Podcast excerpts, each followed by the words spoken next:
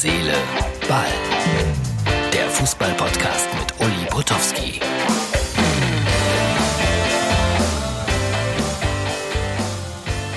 Ausgabe Nummer 212 vom 17.03.2020. Helmut Schmidt, einer unserer ganz großen Politiker, hat mal gesagt, in der Krise beweist sich der Charakter. Ich glaube, das können wir mit drei Ausrufezeichen versehen. Christian Seifert, der Chef der DFL, hat heute, wie ich finde, eine bemerkenswerte Pressekonferenz gegeben. Das hat mir sehr, sehr gut gefallen, wie er da klar und deutlich gesagt hat, äh, dass es sein könnte, wenn nicht eine gewisse Solidarität herrscht, dass viele Bundesliga- und Zweitligavereine nach dem Virus einfach nicht mehr vorhanden sind, dass 57.000 Arbeitsplätze an der Fußball-Bundesliga hängen. Und er hat zugegeben, dass er in eine Blase gelebt hat, die viel zu teuer ist, nämlich Fußball. Das sage ich seit Jahren. Ich behaupte, dass wir alle verrückt sind, dass wir diese ungeheuren Summen bezahlen für Trikots, für Eintrittsgelder und so weiter und so weiter. Ich gönne jedem Fußballprofi sein Geld, aber müssen es wirklich vier, fünf, sechs Millionen im Jahr sein?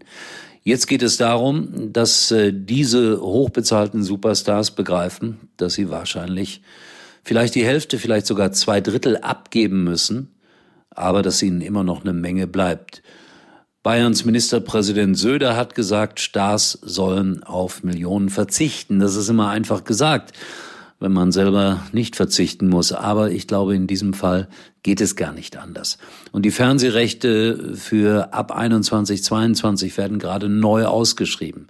Ich habe es hier auch schon ein paar Mal gesagt. Es ist ungeheuer schwer, mit Fußball im Fernsehen Geld zu verdienen. Und es wird noch schwerer werden. Eigentlich logisch, dass die Rechte jetzt billiger werden. Also das ist super interessant, was da passiert, möchte aber ausdrücklich nochmals sagen, dass die Pressekonferenz, die Christian Seifert heute gehalten hat, für mich außergewöhnlich war und dass er ein sehr glaubwürdiger Leader einer Organisation ist, die mit viel Geld umgegangen ist in den letzten Jahren.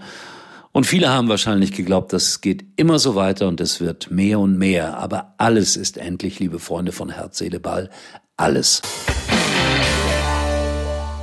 So, das war der Blick auf den Corona-Tag. In England, da spielen sie in der siebten Liga mittlerweile vor fünf, sechstausend Zuschauern, was ich auch bemerkenswert finde. Aber liebe Freunde in England, auch das ist äh, eigentlich völliger Unsinn. Wir sollten wirklich jetzt mal auf äh, diese Ansammlungen verzichten für eine gewisse Zeit lang, für vier, vielleicht auch sechs Wochen, um dann mal zu schauen, wie die Zahlen sich entwickeln.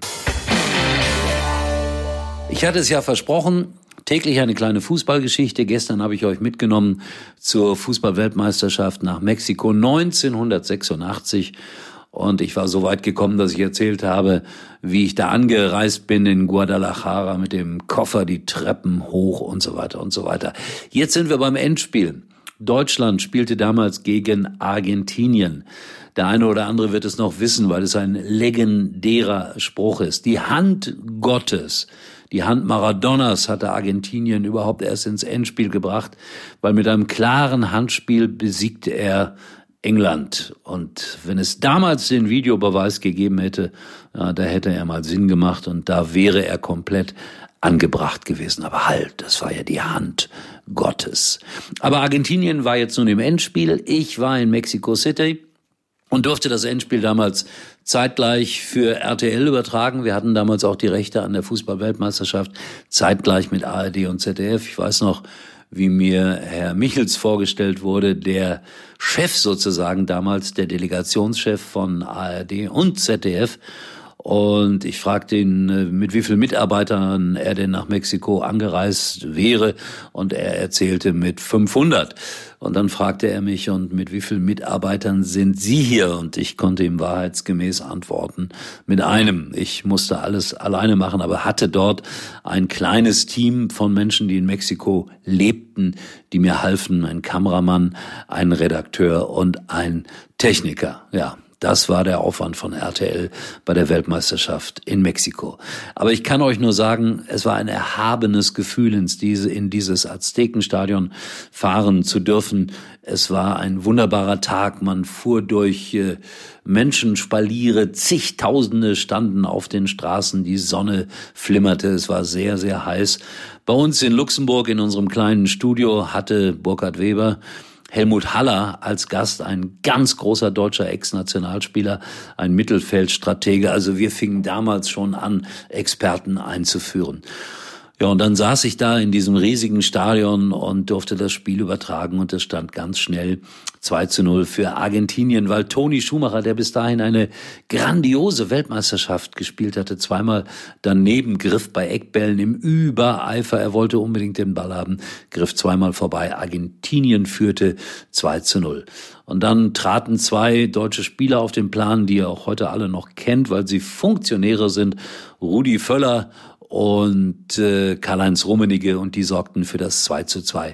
Und ich saß da und bangte mit Deutschland. Das durfte man ja dann als äh, Fußballreporter auch mit Deutschland bangen in einem WM-Endspiel. Bis dahin hatten wir immer beigebracht bekommen, seid so neutral wie möglich, aber mit dem ein mit dem, mit der Einführung des Privatfernsehens wurde das ein bisschen anders und wir durften ein bisschen mehr mitzittern mit Deutschland. Aber dann gab es einen herrlichen Pass von Maradona auf Buruchaga, der ging auf und davon und in dieser Szene ließ er, Karl, ließ er Toni Schumacher keine Chance und äh, die Argentinier waren Weltmeister. Verdientermaßen muss man aber auch sagen, weil sie an diesem Tag und überhaupt in der ganzen äh, Weltmeisterschaft den besseren Fußball spielten. Und ich durfte zurück ins Hotel, nachdem ich noch einige Interviews gemacht hatte und es war wirklich so, dass man durch diese Stadt fuhr und es war ein Gefühl, das ich versuche jetzt gerade noch mal nachzuempfinden, auch wenn das 30 Jahre her ist. Es war schön, einfach über Fußball zu berichten. Es war ein friedlicher Tag da in Mexico City. Die Argentinier und die Deutschen, keiner wurde auffällig. Es war keine Pyrotechnik im Stadion, obwohl eine südamerikanische Mannschaft da antrat. Es war einfach nur laut, laut, laut. Und die Argentinier feierten ihre Weltmeisterschaft. Und die Mexikaner waren stolz, dass sie das so toll durchgezogen haben. Ja, das war mein einziges WM-Endspiel, das ich jemals übertragen durfte. Aber es ist ein Glück, viele deutsche Fußballreporter haben das nicht geschafft und ich war einer der wenigen. So, das war die Erinnerung daran und eingangs von Herz, Seele, Ball auch ein paar Dinge über die Aktualität. Das werden wir so weitermachen in den nächsten Tagen. Ich befürchte Wochen und bin gespannt, ob es dann diese Geisterspiele geben wird, über die jetzt so viel geredet wurde heute, wieder ab dem 2. April.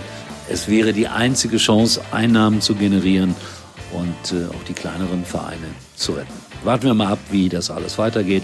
Meinungen herzlich, herzlich willkommen hier auf Herz, Seele, Ball. Ich werde demnächst mal eine längere Fassung machen von Herz, Seele, Ball mit äh, einem Kollegen zusammen und wir werden unsere Gedanken austauschen über das, was wir beruflich erlebt haben, was wir hoffentlich noch erleben dürfen und wie schwer es auch gerade ist, als Freelancer durch diese Zeit zu kommen. Also, viel Spaß weiterhin bei Herz, Seele, Ball, euer Uli. Uli war übrigens mal Nummer 1 in der Hitparade. Eigentlich können Sie jetzt abschalten.